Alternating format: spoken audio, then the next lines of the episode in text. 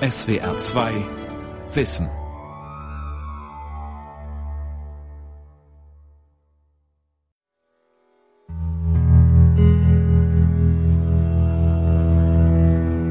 Nicht ohne Grund wurde er Fürst unter den Gelehrten, Sheikh al-Rais genannt. Die Rede ist von Ibn Sina. Unter seinem latinisierten Namen Avicenna wurde er seit dem 12. Jahrhundert auch im christlichen Abendland bekannt. Im islamischen Kulturkreis war er schon zu Lebzeiten ein Mythos.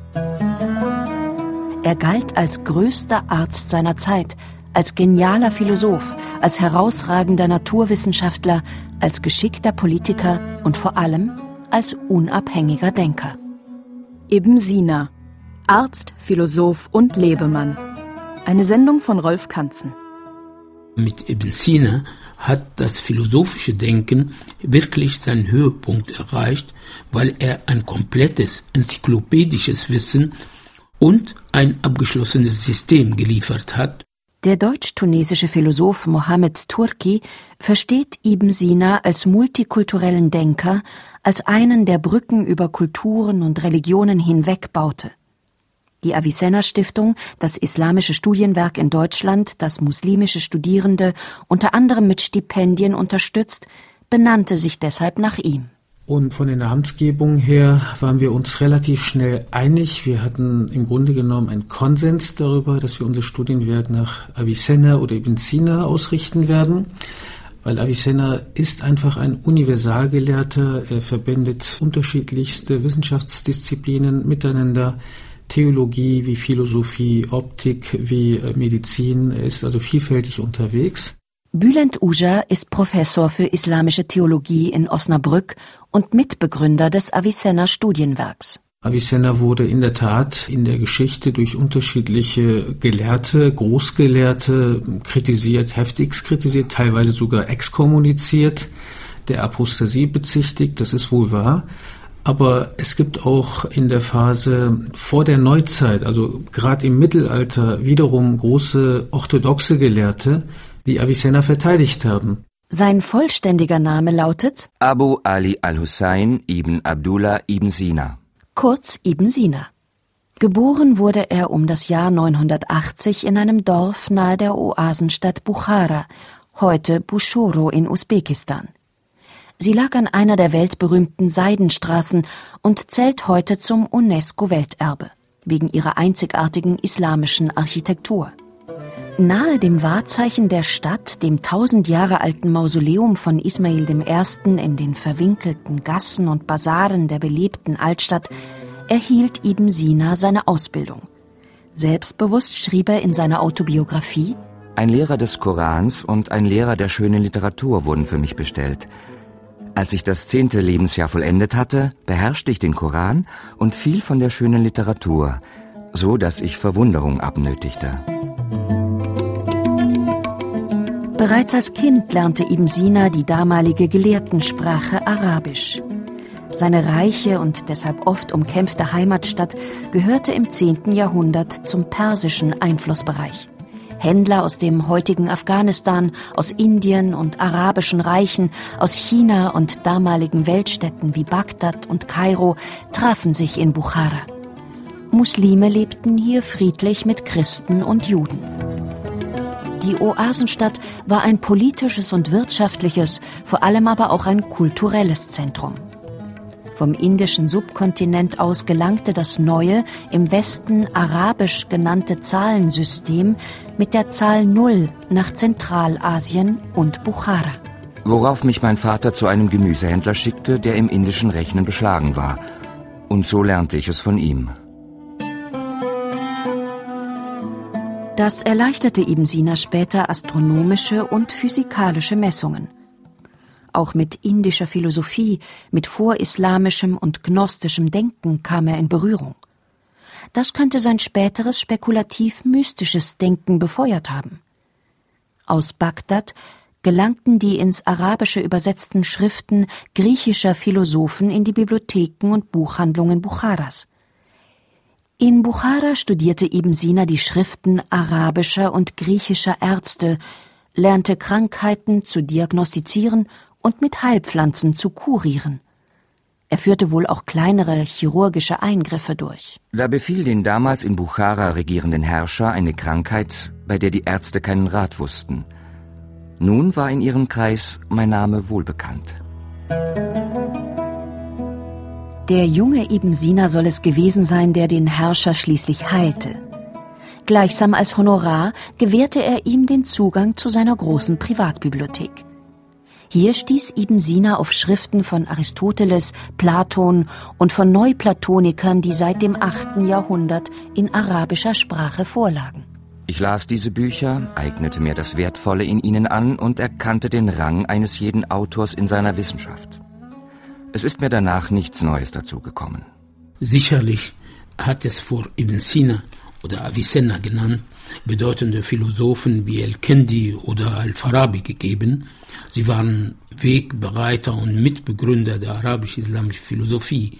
Aber mit Ibn Sina hat das philosophische Denken wirklich seinen Höhepunkt erreicht, weil er ein komplettes enzyklopädisches Wissen und ein abgeschlossenes System geliefert hat. Das enzyklopädische Wissen des Universalgelehrten nährte sich auch aus seinem beeindruckenden Gedächtnis, meint Mohammed Turki. In seinen Büchern zitierte Ibn Sina aus der Erinnerung, wenn er, was oft geschah, auf Reisen oder auf der Flucht schrieb. Ansonsten nutzte er mit Leidenschaft die Bibliotheken seiner Dienstherren. Im zehnten und elften Jahrhundert führten viele Herrscher Zentralasiens grausame Eroberungskriege. In ihren Armeen kämpften viele Sklaven, deren Leben wenig galt. Dennoch waren manche dieser Kriegsherren durchaus gebildete, an Wissenschaft und Kultur interessierte Freigeister. Sie luden Gelehrte und Dichter ein, mit ihnen in ihren Palästen zu leben, in ihren hervorragend sortierten Bibliotheken zu arbeiten und in ihrem Auftrag gelehrte Bücher zu verfassen. Während christliche Klosterbibliotheken im Europa des frühen Mittelalters meist weniger als 100 Bücher besaßen, verfügten die Bibliotheken muslimischer Herrscher über Tausende, in Bagdad und im maurischen Spanien sogar über mehr als 100.000 Schriften. Ibn Sina diente einigen dieser Machthaber nicht nur als Arzt, sondern auch als Wissenschaftler, Dichter, als Berater, sogar als Visier, also als hoher politischer Beamter und auch als, wie es in Biografien heißt, Zechgenosse zuständig für geistreiche Abendunterhaltungen. Hier trug er wohl auch seine Gedichte vor. Es ist des Geistes wahre Nahrung, für wahr ein alter edler Wein.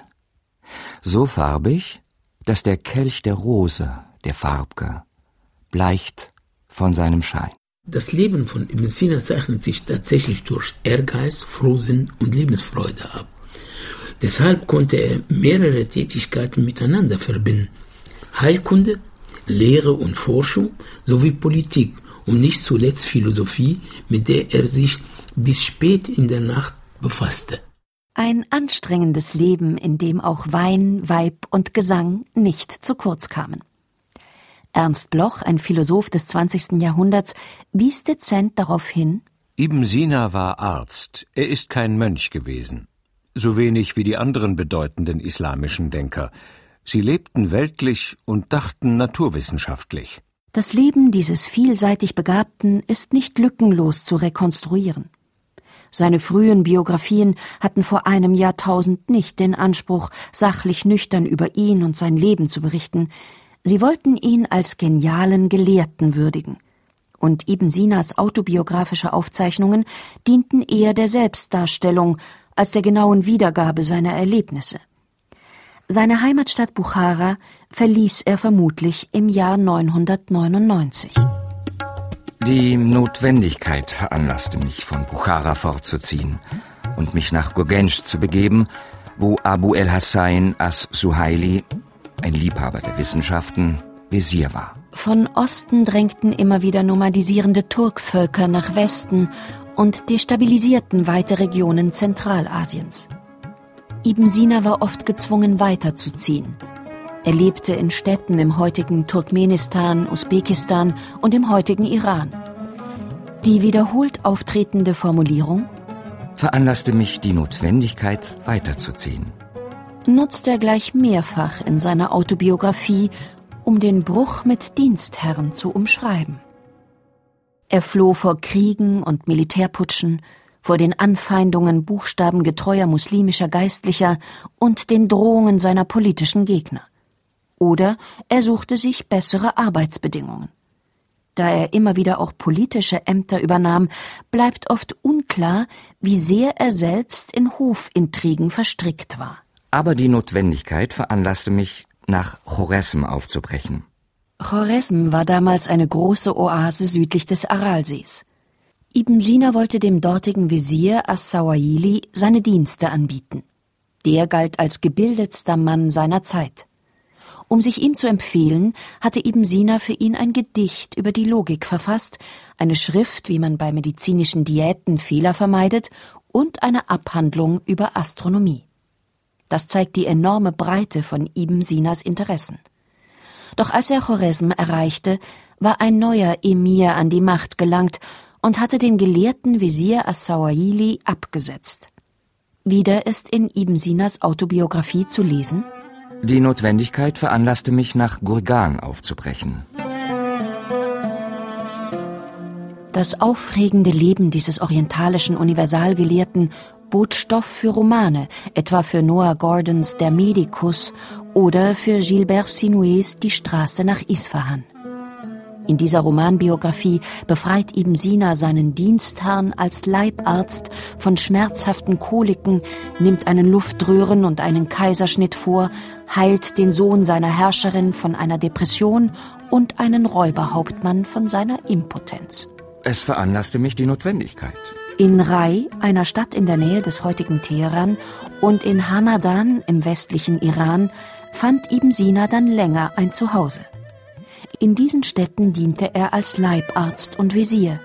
Und er schrieb, vor allem nachts. Insgesamt soll er mehr als 100 Bücher verfasst haben, die meisten in Arabisch, einige auch in seiner Muttersprache Persisch.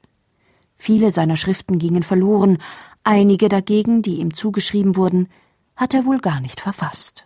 Sein Leben lief so, dass er nämlich morgens in den Krankenhäusern seine Patienten behandelte.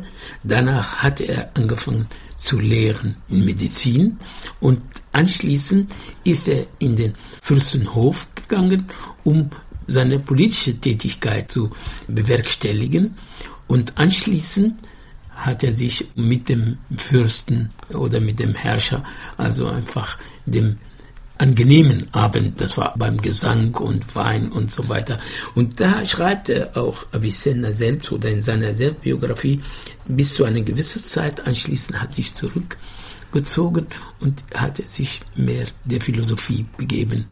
Vor allem aber war er der Leibarzt seiner Dienstherren und rettete ihnen oft das Leben. So die legendenhaften biografischen Berichte.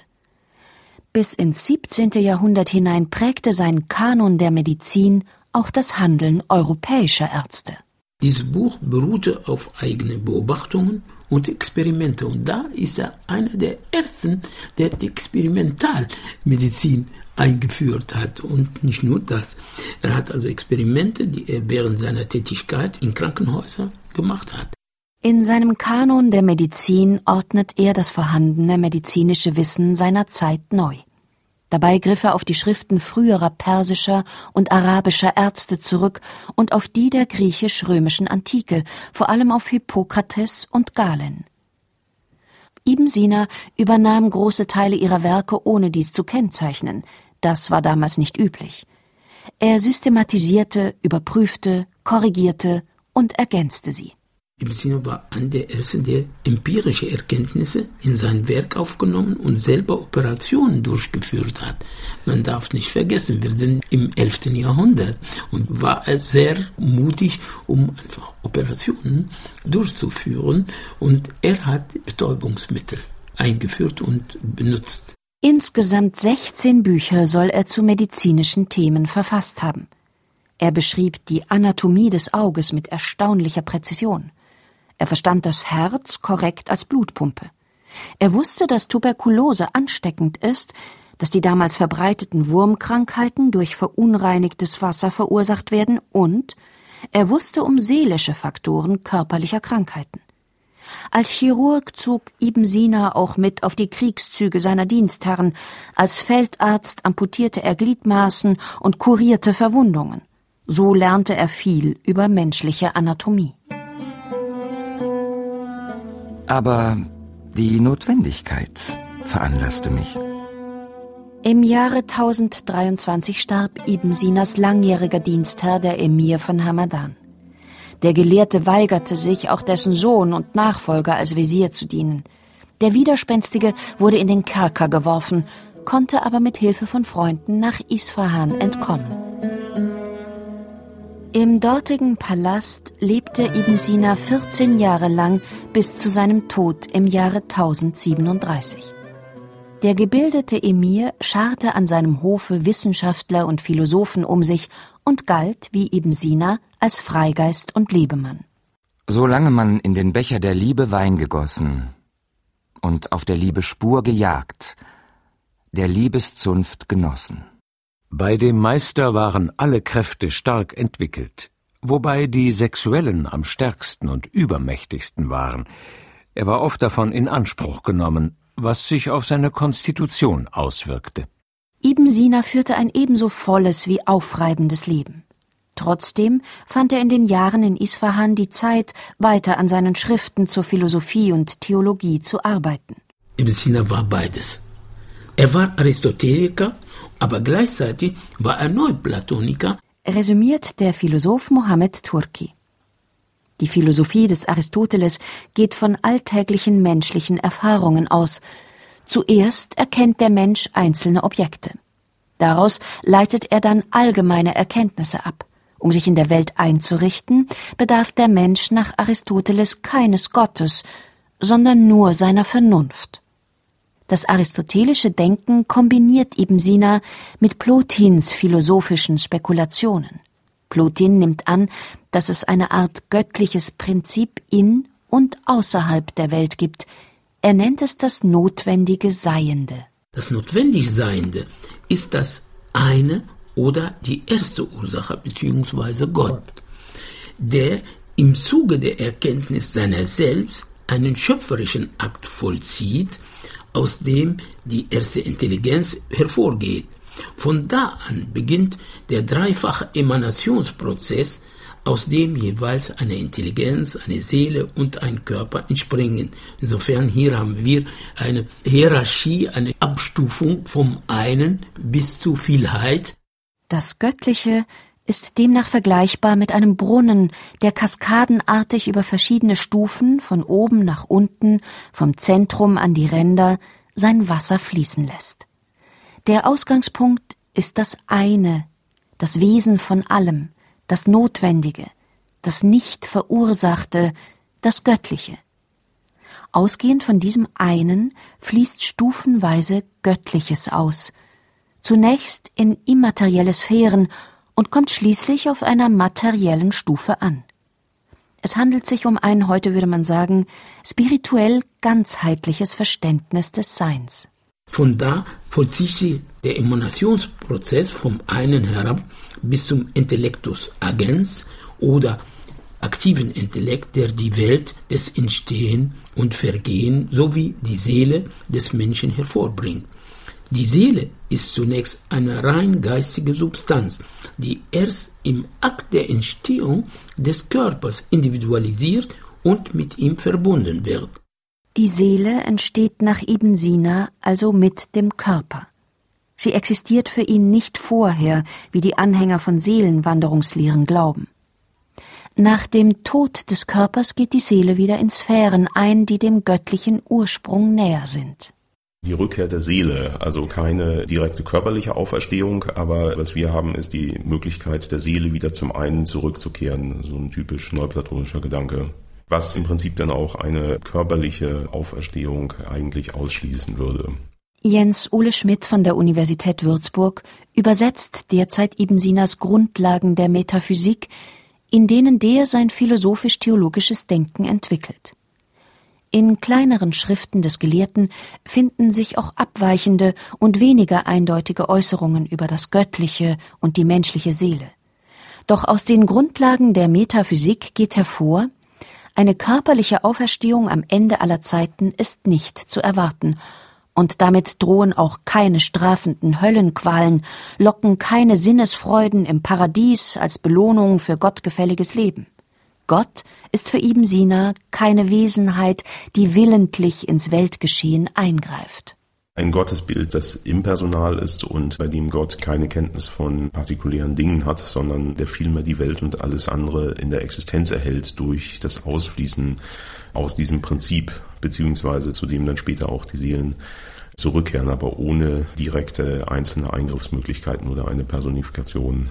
Zu Gott zu beten und ihn um Beistand zu bitten wäre damit zwecklos. Auch kann Gott, wie ihn Ibn Sina in seiner Metaphysik versteht, nicht das Schicksal der Menschen vorherbestimmen. Er ist keine Wesenheit, die vor der Welt existierte und sich eines Tages entschließt, Erde und Kosmos zu erschaffen. Beides existiert miteinander, ewig und göttlich, ohne Anfang und Ende. In seiner Philosophie ist Gott kein souverän agierender Herrscher, sondern als ewiges Wesen immer auch ein immanenter Teil der Welt. Und das widerspricht dem Wortlaut des Koran und dem der Bibel. Wahr gesprochen hat Gott der Allmächtige, und gelogen hat eben Sina. So urteilte ein muslimischer Geistlicher im 13. Jahrhundert, und viele stimmten ihm zu. Muslimische Kritiker nahmen unter anderem an Ibn Sinas Lehren Anstoß, weil er ausschloss, dass eine transzendente böse Wesenheit, der Teufel als Gegenspieler Gottes, tatsächlich existiert. Ein Böse von oben gibt es nicht. Wenn überhaupt das Böse existiert, dann ist er nicht eben durch die Transzendenz verursacht, sondern kann nur vom Menschen selber verursacht und auch herbeigeführt werden. Das heißt, Ibn Sina geht grundsätzlich von Willensfreiheit aus. Der Mensch ist nicht determiniert. Er ist in Denken und Handeln frei. Weshalb er sich in einer göttlichen Welt dennoch für das Böse entscheiden kann, das lässt auch Ibn Sina letztlich unbeantwortet. Ja, da hat insbesondere Rasali vehemente Kritik an ihm geübt in seiner Inkohärenz oder Widerlegung der Philosophen und hat, ich glaube, insgesamt 20 Punkte aufgestellt, in denen Avicennas Lehren nicht mit der üblichen islamischen Lehre übereinstimmen. Hauptkritikpunkt waren hier eine ähm, Ewigkeit und damit ähm, unter Umständen Ungeschaffenheit der Welt, beziehungsweise dass Gott keine Möglichkeit hat einzugreifen und äh, das Fehlen der Auferstehung. Die Kritik des islamischen Philosophen Ghazali, der etwa zwei Jahrzehnte nach Ibn Sina geboren wurde, wird bis heute diskutiert. Einige islamische Theologen folgen der Kritik, andere halten Ibn Sinas Metaphysik für vereinbar mit den Grundlagen des Glaubens. Weil der Gelehrte viel zu philosophisch-theologischen Fragen geschrieben hat, lassen sich seine Überlegungen unterschiedlich interpretieren. Eins scheint aber immer klar. Religiöser Glaube darf der Vernunft nicht widersprechen. Deshalb, meinte Ibn Sina, müsse die Vernunft den Koran immer wieder neu befragen und auslegen. Philosophie ist eine Therapeutikum für ihn. Medizin ist die Therapie des Körpers, Philosophie die Therapie der Seele. Beides, Körper und Seele, sind nicht voneinander zu trennen. So fasst Mohammed Turki das Denken Ibn Sinas zusammen. Nicht ohne Grund nennt er seine beiden Hauptschriften in Philosophie Buch der Heilung, Kitab al-Shifa und Buch der Rettung, Kitab al-Najat. Beide zielen auf die Heilung des Menschen durch rationale Erkenntnis, die von der Seele bzw. vom menschlichen Intellekt erworben und angewandt wird. Heilung durch Wissen und vor allem durch tiefgreifende Einsicht, auch in Gefühle, Heilung durch Annäherung an das göttliche Licht in uns und in der Welt. So lässt sich Ibn Sinas philosophische Therapie beschreiben. Das Bild vom göttlichen Licht der Erkenntnis kannten auch vorislamische Traditionen wie die Gnosis. Mystikern aller Religionen geht es genau darum. Wenn jemand Erkenntnis anstrebt und zu einer gewissen Grenze gelangt ist, meinte Ibn Sina, dann bieten sich ihm, vom Aufgang des Lichtes der Wahrheit her, süße, verstohlene Augenblicke, gleich Blitzen, die ihm zuwinken und dann erlöschen. Sodann vermehren sich ihm diese Zustände, wenn er in der Übung fortfährt. Dann aber entfernt man sich von seinem Selbst und blickt nur noch hin zu der Majestät des Heiligtums. Ibn Sina beschreibt hier mystische Erlebnisse unabhängig von ihren religiösen Hintergründen. Auch den Sufis, islamischen Mystikern, kommt dieses Denken nahe. Wenn die Vernunft an ihr Ende gelangt, meint Ibn Sina, öffnet sich der Horizont für mystische Erfahrungen, für eine emotionale Verschmelzung mit dem Göttlichen oder für eine Annäherung an die göttlich gedachte Einheit. Aber die Notwendigkeit veranlasste mich.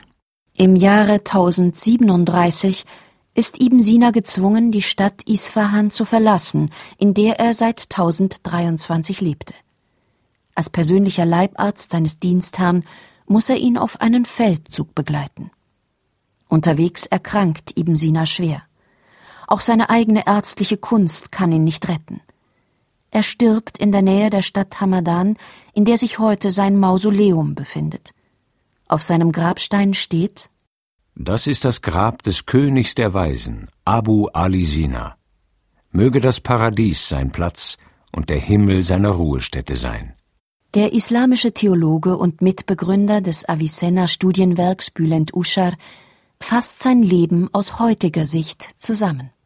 Er ist von seinem ganzen Leben und Wirken her ein Brückenbauer gewesen zwischen der vorislamischen Kultur, zwischen der Antike und seiner Heimatkultur.